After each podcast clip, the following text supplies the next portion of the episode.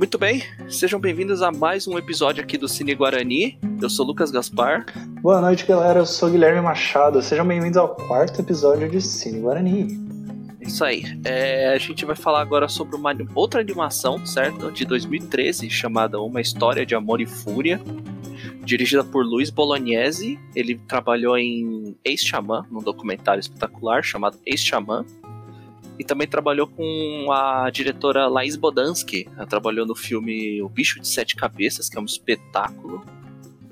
E trabalhou também em As Melhores Coisas do Mundo, como Nossos Pais, que são ótimos filmes também, que a gente pode até trazer aqui no programa, quem sabe. Sim, é que a gente tá nessa pegada de pares, assim, é, dois documentários, duas animações, prontos para para fazer um especial de uh, sci-fi.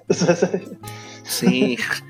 E querendo ou não, o final desse filme é um pouco sci-fi, né? Meio sci-fi, mais ou menos. Uhum. Eu digo mais ou menos porque a gente vai chegar lá, né? A gente um chega lá. história aí. Uh, então, eu acho que dois aspectos para se começar a falar do filme é a história e a estrutura dele.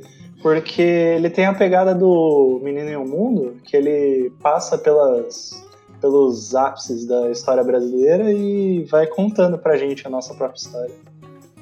Sim, é que no Menino Mundo era mais a história do menino, né? Ele fazia esse paralelo com a história do, do país com a história do menino, né? Uhum, e umas alegorias visuais. Isso é bem, assim. era bem legal.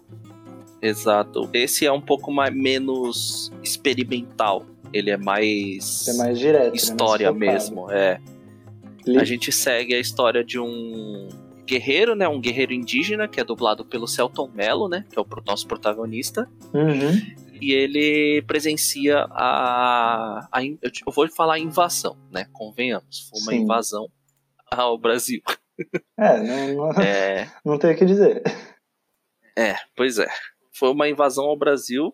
É, ele meio que meio que presencia isso, né? E ele vira um guerreiro contra os invasores portugueses, né? Ele é um guerreiro, o guerreiro imortal, né? Que dá o um nome para ele. Sim, é, e essa é principalmente a pegada do personagem. Ele ele tem essa raiz na cultura indígena, que eles têm a crença nos próprios deuses, assim, e pelo que entendi, ele tem o dom da imortalidade, que é mais uma concepção de que a vida é cíclica, que ele passa por ciclos de reencarnação, uhum.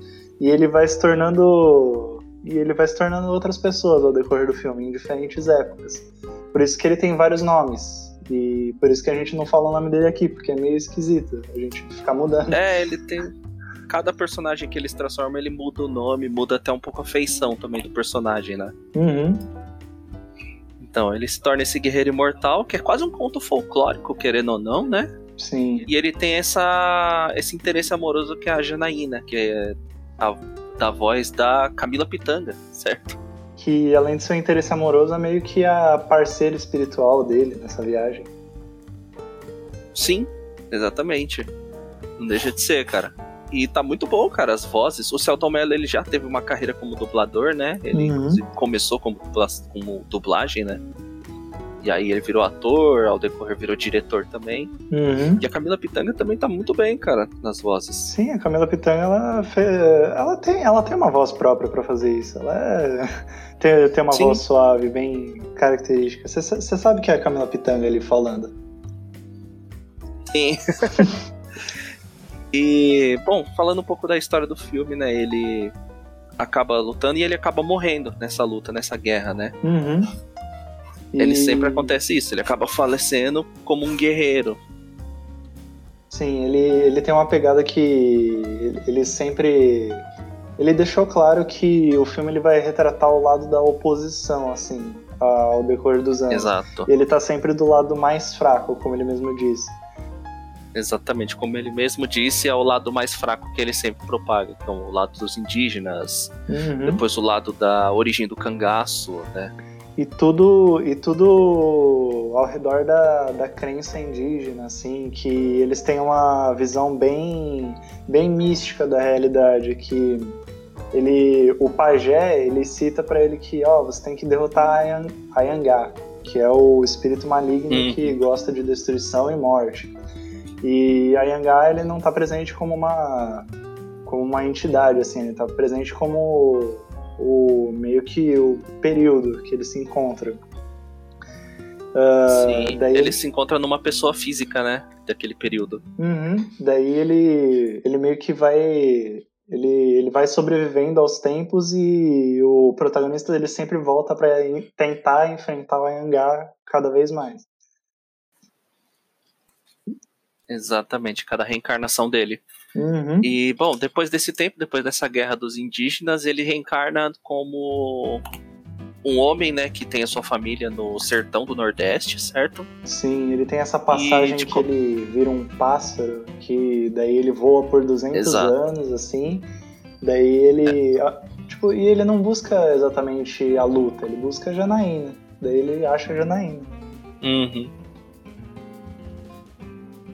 É, ele vai atrás mais do, do interesse amoroso, né? E acaba caindo nessa guerra aqui pelo pela moradia dele, né, eu diria.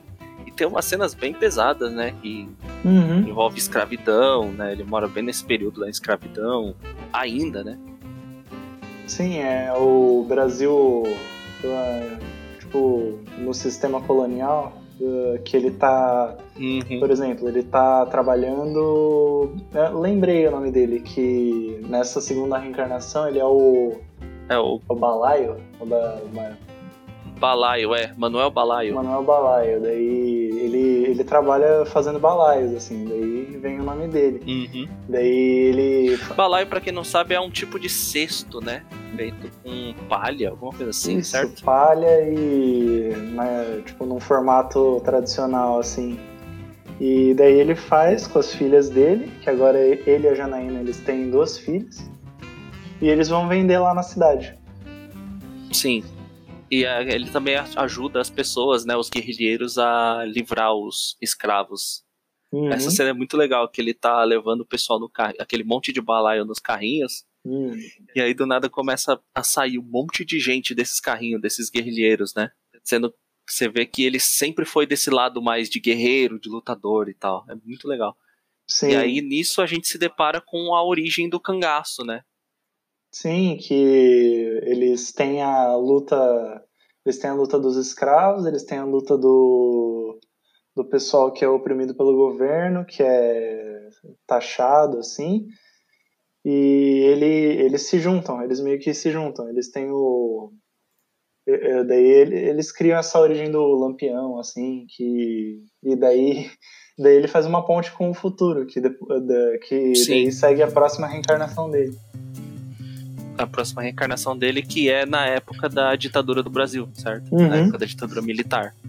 Onde ele é um dos guerrilheiros que lutava contra essa ditadura. Sim. E isso que eu acho interessante desse filme. A gente, ele pega esse público que é muito marginalizado, querendo ou não. É, o público do cangaço, o pessoal do cangaço, que o pessoal fala, nossa, mas eles estavam aí só pra matar e não sei o que. Eles tinham os motivos deles, saca? Eles sempre eram na contramão do que Uhum. Eles viam como tirania, entendeu? Sim, eles estavam reagindo, eles estavam sempre reagindo, eles não faziam. Sim. Eles não eram do nada, assim. Daí a gente tem essa expressão dele que ele reencarna mais uma vez depois que ele morre na guerra contra o, o Duque de Caxias. Que. Isso. Ele é representado como um, um comandante aliado das classes mais altas, assim mesmo que ele era o, o controle, o, o enforcement do Estado sobre as pessoas. Daí, ah, eu não vou dizer que ele é mal. Uh, para mim, para mim ele é mal, talvez. Uh, isso não é relevante. Não é, não é meio correto analisar de um ponto positivo. Mas como ele é representado no filme, é, ele é o enforcement da lei e ele controla as revoltas do povo e ele meio que unifica o país, que é o país dele, o país das, das pessoas ricas, do, dos imigrantes e do, do pessoal que meio que lavou o país com sangue de escravo e quilombola. Aí depois ele passa para essa época da ditadura, onde ele se torna um guerrilheiro e ele encontra a mesma Janaína, certo? Que ele encontra. É, só que na época ele está namorando. Ela estava namorando com outro cara uhum. desse grupo de guerrilheiros deles. E ele acaba se apaixonando por essa Janaína tal. Eles são presos e, inclusive, torturados, né? Sim, ele. Na... Ele, eles, têm, eles, têm uma, eles têm uma conexão espiritual. Daí é a primeira parte que, por exemplo, eu não, eu não falo conexão romântica, eu falo conexão espiritual. Porque eles se reencontram e ela tem esse papo com ele. Ah, eu te conheço de muitas vidas, assim, parece que a gente se conhece há muito Uhum. tempo. Ah, mas você acha que o destino é para nós, para fazermos as nossas próprias escolhas? Então, meio que eles não. Eles meio que nasceram pra poder ficar juntos, mas ao mesmo tempo não, né? Porque, tipo, ele sempre vai passar de tempo em tempo e ele tem que reencontrar ela pra poder eles ficarem juntos, né? Uhum. Eles têm, eles têm uma, eles têm uma presença romântica, sim, mas não é o foco das re- reencarnações, não é porque ele encontra ela cada vez mais, porque ele reencontra ela, sim, tem o sentido romântico, ele beija ela, ele ama ela, mas ele sempre reencontra ela no sentido de chamada para luta. Exato. Como ele é um guerreiro imortal, ele sempre é chamado em momentos de emergência, entre aspas, né? Uhum. Momento que precisam dele, no caso, e calha que ele encontra ela. Sim, Como você disse, ela é uma parceira de, de guerra, querendo ou não, né? sim, exatamente. Ela, ela tá junto Parceira com ele na batalha. trincheira e também ela desenvolve sentimentos por ele. E daí ele tem. ah, o filme começa a contar a história dele no período da ditadura, que ele se une à resistência estudantil, que ele, que ele testemunha os militares invadindo a faculdade, na, na época do AI-5. Daí você vê ele construindo a relação com os amigos. ah, amigos de luta dele, como é que é o nome? Dos estudantes. Dos guerreiros, né? Isso, guerrilheiro. Ah, daí ele tá lá com os Aham. guerrilheiros, eles conversam bastante sobre tipo os textos, a ideologia deles, ah, sobre e também sobre o método de ação deles. Eles, por exemplo, tem uma cena que eles invadem o banco, que eles roubam o banco. Ah, Uhum. Daí eles não falam que, ah, então, estamos roubando banco por tal motivo. Ele fala, ah, isso é um. Isso é um, uma- um atentado revolucionário. Que atentado não é a palavra que eu quero usar, mas é revolucionário, entende? Sim, que eles querem meio que recuperar os dinheiros que os bancos tomam e tal. Isso, que eles investem na luta e também meio que volta pro povo, assim. Daí é, não é um roubo, é uma reapropriação, expropriação, por, por assim dizer. Hum, daí a gente tem essa pegada, eles começam a planejar, é, daí tem. Daí volta a se comunicar com a Janaína. Sim. Dessa vez o amor deles está bem apartado, porque ela tá com esse cara, acho que é Júlio o nome dele, não importa. Hum. É um personagem menor. Pra mim ele é bem. Sim. É bem menor, mas. É, eu achei ele bem irrelevante, na verdade, na história. Sim, ele, achei ele muito irrelevante. É, talvez eu possa abrir uma crítica ao filme, porque ele é tão irrelevante e ao mesmo tempo ele foi líder dos Uhum. guerrilheiros, assim, daí, nossa, é, Então, porque a gente tava assistindo o filme que nem.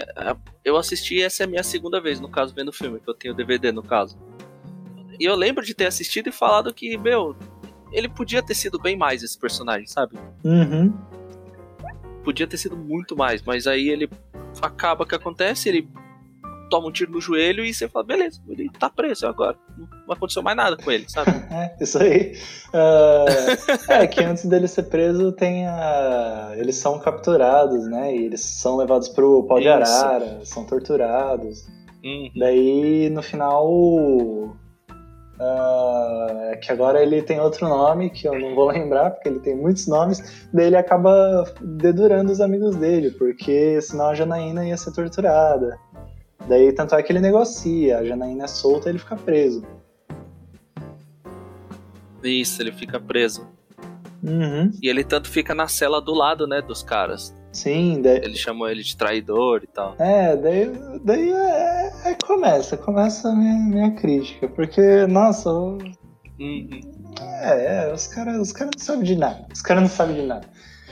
É, daí na prisão já escala pra. Ele, ele decide não reencarnar de novo, ele decide continuar um pouco mais a história. Ele avança um pouco mais. Exato. Uh, daí na prisão ele tem um. Eu não sei, eu não sei realmente qual era o papel do feijão, Uh, porque ele servia os... É, ele meio que se torna um amigo dele, né? Se for ver. Não, se torna sim. um amigo dele e também se torna um guerrilheiro no futuro. Sim, eu, eu, digo na prisão. Tipo, ele servia os pratos do pessoal. O que, que ele era? Ele era um guarda? Ele era o. Que? Ele era é, ele, eu não entendi ajudante? isso também. Se ele era um guarda ou se ele era, tipo. Acho que ele. Querendo não, entre aspas, um funcionário. É, ele acho que trabalhava na prisão, assim, uma coisa assim. Uhum. Como prisioneiro, entende? Uh, daí ele com, começa a cultivar esse espírito no feijão, uh, porque tem um, eles estão parados na cela. Eles estão parados na cela e tem alguns livros assim que o que o, que o protagonista está lendo. E ele convida o feijão a compartilhar dessas ideias também. Daí ele, eles cultivam uma amizade, um espírito de luta. Daí a gente tem um uhum. avanço curto. Uh, e eles estão no Rio de Janeiro na época da urbanização, assim. É, urbanização não, desculpa. Sim. É da, da gentrificação, que o pessoal tá lá nas favelas. Então. Uhum. Ele se torna professor, né? Uhum. E... Ele vira um professor na favela. E ele tem uma frase que é muito forte nesse filme. É, uma que é frase é o... que dita o a estrutura do filme inteiro e é, uma, é tão popular que você eu reconheci o filme graças a essa cena tem tem um recorte dela então. distribuído aí no Facebook que vocês vão lembrar quando o Lucas falar Sim. Fala aí, que ele tá morrendo de vontade ele fala o que a gente vive hoje é resultado do que aconteceu no passado é...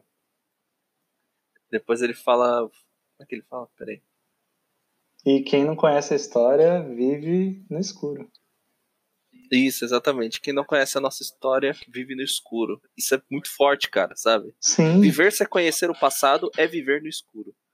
Exatamente. Isso, isso é muito forte, cara. É muito forte, porque é um bagulho que você vê hoje manifestações querendo isso de volta, cara. Isso é Sim. ridículo, sabe? É, não, é exatamente a mensagem que o, o filme ele é atual. O filme ele é de 2013, não é? Uhum.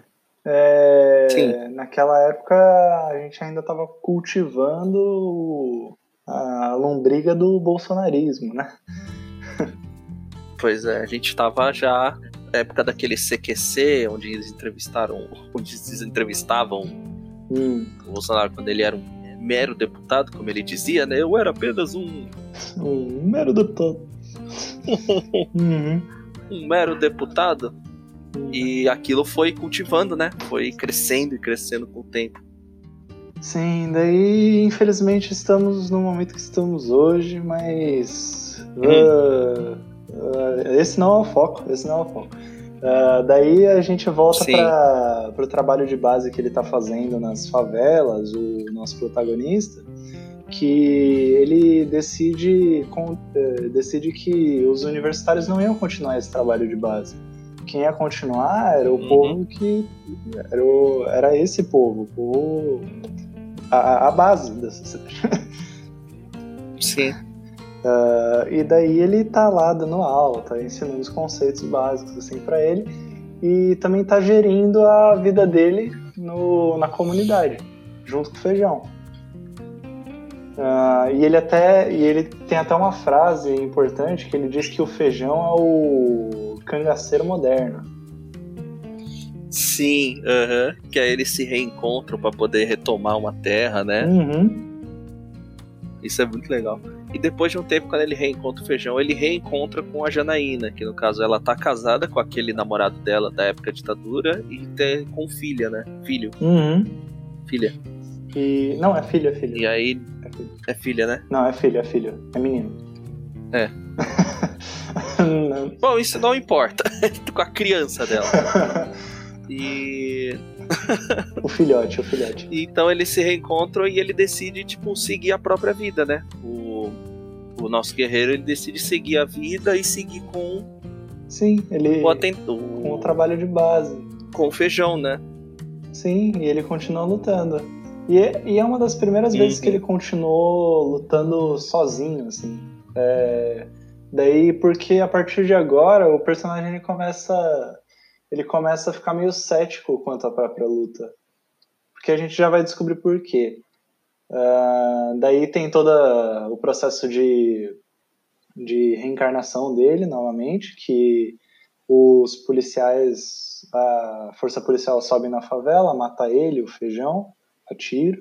Uhum. E tem uma cena muito triste que é a Janaína, que pega um retrato dele escondido, que mostra que ainda ama ele bastante. Sim. E Uhum. ele reencarna. Pega um retrato da época das, dos guerrilheiros da ditadura, né? Isso, e ele reencarna em 2096 no Rio de Janeiro. E Sim. é aí que a gente tem o título em inglês do filme, que é Rio 96. É uma história Isso. de amor e fúria. E você percebe que ele já tá cansado dessa luta, porque ele tá lá ah, no grupo dele, que é. Dessa vez o futuro ele é bem cyberpunk. Ele tem uma estética cyberpunk e o e Exato. quem controla o mundo são as grandes corporações. Que o Lu- É, o que é a base do cyberpunk, querendo ou não, é a- as grandes corpora- corporações dominando tudo e privatizando tudo, tanto que a água. nessa época aí, dois, a água, exatamente, cara, tipo, você, eles, bem que ele fala assim, é, um gole da água é mais caro que uma garrafa de uísque, sabe? Uhum. E ele também, ele decide parar de lutar, porque ele vai pra uma, um público mais privilegiado, né? Sim, é o que, que acontece com ele? Ele não reencarna, ele, ele reencarna ah, meio que na classe média, assim, classe média, e ele conta pra gente que quanto mais ele, eh, ele encarava o sistema da forma dele, mais o sistema engolia e regurgitava isso como parte do próprio sistema. E, por exemplo, ele falava que o sistema é tal, tal, tal, tal, tal. Daí ele postava no YouTube da- daquela época e meio que Aham. o sistema internalizava. Daí a própria crítica ao sistema vira parte do sistema. Sim. isso, isso, é, isso é teoria gramsciana pura. Tipo, é bem complexo, mas ah, é entendível, dá para entender. Ele tá cansado, ele tá cansado. Sim, ele basicamente cansou e ele começa a viver aquela vida. Até que ele encontra a tal Janaína no meio de um, Sim, de um problema, sim, exatamente. no meio de uma oportunidade pra lutar. Uhum. A Janaína, ah, né, nessa, nessa sessão da história, ela é, ela é uma garota de programa. E depois a Uhum. gente descobre que ela é uma garota de programa que ela é um terrorista. É, ela é uma garota, no caso de luxo, né? Que tem encontro com gran- homens, homens grandes, importantes, mas que continua com a sua mente de guerrilheira. Então ela vai lá pra poder fazer mais ou menos o seu ataque, né? Sim, ela tem um encontro com o pastor presidente. Essa parte é bem. Essa parte é, é certeira. É afiadíssima. Chega até dar medo, né? Foi cirúrgico. Uhum. Ah, tem o pastor presidente e o que, que ele fala pro pessoal dele? Que pra chuva voltar eles têm que continuar acreditando. E daí ela tem um encontro com esse É. cara. Daí você percebe que ele tem aquários gigantes, assim, que a água agora é status. Uhum. Sempre foi, mas agora é mais, porque agora tem valor em dinheiro. E daí, ah, você tem a cota de 5 mil famílias aqui. Ah, na verdade, 30 mil. É, na verdade são 30 mil e tal. E é legal você ver. Legal, é triste, né? Porque assim, o, a o Cyberpunk, na verdade, é aquela coisa de você querer construir uma cidade em cima de outra. E basicamente quem tem dinheiro consegue viver nessa cidade acima, entendeu? Uhum. E o pessoal que tá lá embaixo se ferrou. Tanto que tem uma cena que o menino ele tá com uma garrafinha d'água. Vem aqueles policiais que são robôs, no caso, né? E vê que aquela água foi roubada. E aí eles vão e matam os meninos. E mata sangue frio mesmo, tipo, não é nenhum tiro, é tá, tá, tá, tá, tá, tá, Nossa. tá. É, eles. É rajada, é, rajada, sabe? Porque bala, bala agora é mais abundante do que água. do que a própria água. É, porque... Tanto que tem umas partes que eles falam, tipo, bem detalhes, assim, eles falam o deserto da Amazônia, né? Sim, o canal, o canal, o canal seco da Amazônia. Nossa, é. Uhum. Vai ter um rally ali. É, o rally no deserto da Amazônia, cara. Isso é muito bizarro. E, E basicamente é isso, cara. É um, é um guerreiro que encontra com o seu amor a cada batalha que ele vive, sabe? e dessa vez ele é chamado novamente e ele simplesmente respira fundo, ele e invade também o prédio que o presidente pastor tá lá esperando com a Janaína e decide ajudar ela. E você tem uma, você tem o, você tem o final que ele é simbólico, ah, que ele conta pro pessoal que a gente está sempre lutando por alguma coisa, a gente está sempre né, nessa guerra todos os dias. E, e daí tem uma cena no começo que ela se repete no final, que ele pede para Janaína subir nas costas dele para ele poder Exato. sair voando por Pra ele poder pular e sair voando como um pássaro. como um pássaro. E aí vem a. Tra... É, como um pássaro. E aí vem a transição pros créditos finais, que é um espetáculo. Uhum. É uma animação que, meu, vale a reflexão demais, questão de história do Brasil, assim, sabe? Sim, e ao mesmo tempo que ele tem uma é, que ele tem uma perspectiva, que ele tem um, um lado, ah, que ele conta a história de pessoas ah, da oposição, você você Hum. percebe que ao mesmo tempo que ele conta essa história, ele deixa bem claro que o filme é para todos, porque ele ele tá ele tá fazendo uma crítica à nossa sociedade, não só não só um lado dela. Tipo, ele quando ele fala que ah, quem não conhece a história tá fadado a um destino específico, ele tá falando isso para todo mundo. Uhum. E ao mesmo tempo, o final deixa claro que a gente está sempre lutando por alguma coisa. E o que, que acontece com essa luta? Ah, ao, ao decorrer da história, ele tem. ah, voltando lá para o começo do filme, quando ele ainda era índio. Acho que é. Era Tupiniquim, como é que era? Era Tu. Tu. Hum. tu Nambá. Tupinambá, isso, exatamente. Ele era um índio tupinambá, daí ele tem, ele tem meio que uma, ele tem uma rixa com o cacique, que o cacique ele aceita os, os invasores, que tinha um francês do lado dele lá para testemunhar, Sim. e ele diz: Ah, não, a gente vai se unir a eles e a gente vai dominar as outras tribos e a gente vai ficar mais forte. Não, e não sabendo que era um plano dos caras para enfraquecer o povo, povo nativo. O povo indígena. E, e não é bem assim, na verdade era tudo um plano maior. Daí, ao mesmo tempo que você mostra que a luta é, é coletiva, o filme também dá a entender que a luta também é presente nos indivíduos. Sim. Não daí- Tem uma luta pessoal em cada um, né? Isso, cada um tem uma luta em si mesmo e cada um eh, se expressa dessa luta individual com o coletivo e daí tem toda essa interdependência. Ah, por exemplo, a gente não é a gente não é só um e a gente também não é todo mundo, porque senão a gente pulava todo mundo da ponte, que nem a que nem minha mãe gosta de brincar. É. E é isso aí. Você tem algumas considerações, Lucas, para fazer sobre o final do filme? Cara, é aquilo que a gente comentou, né? É um filme histórico, querendo ou não. É um filme que eu acho que não envelhece, nem um pouquinho. Porque, quer ou não, né? Quem sabe, não sei. Mas a questão do passado, assim, é uma coisa que não envelhece, que pode ser sim uma entrada para que as pessoas possam se interessar na história né, do país, querendo ou não. Uhum. E, meu, é a segunda vez que eu assisto esse filme, certo? Eu percebi umas uns detalhes que eu não havia percebido antes. São, é um filme bem metafórico também, querendo ou não, né? Um filme Uhum. bem.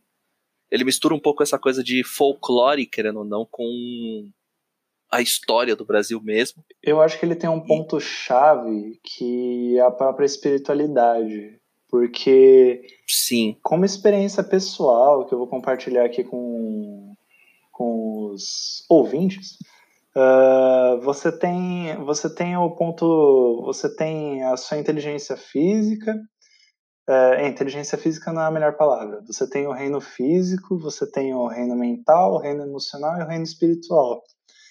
Daí eu vejo uh, a gente caminhando pela história por esses quatro por esses quatro pontos assim.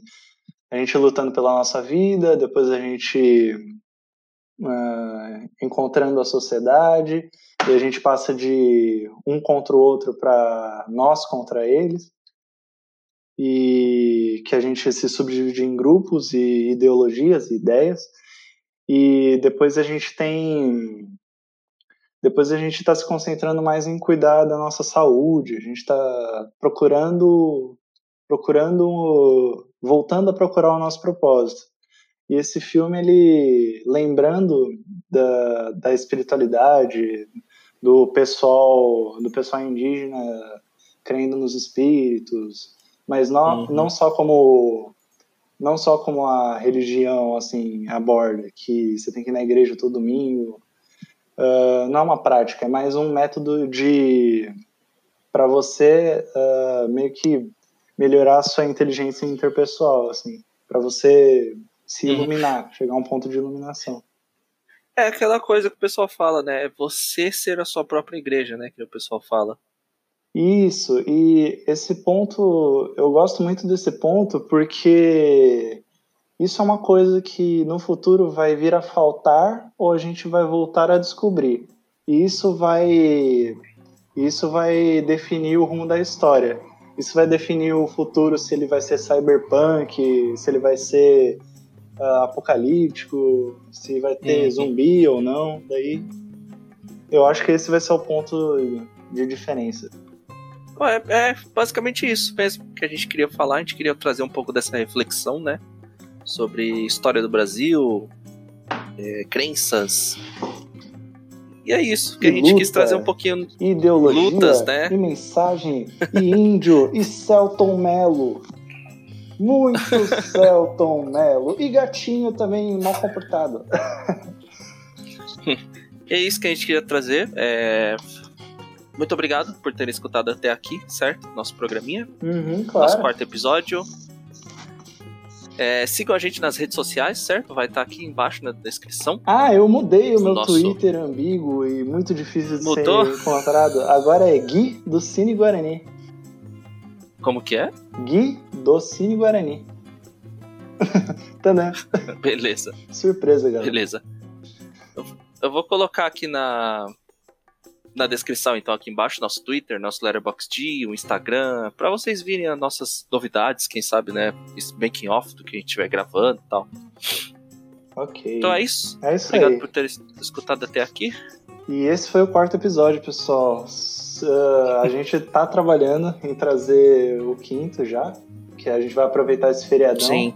Lembrando que vai ter um feriadão agora antecipado. Aproveitem com suas famílias, que vai ser Corpus Christi, uh, Guerra é, Paulista Corpus Christi, Dia da Consciência Negra. E, é, e... Dia da Consciência É um dia pra. E Revolução de 32.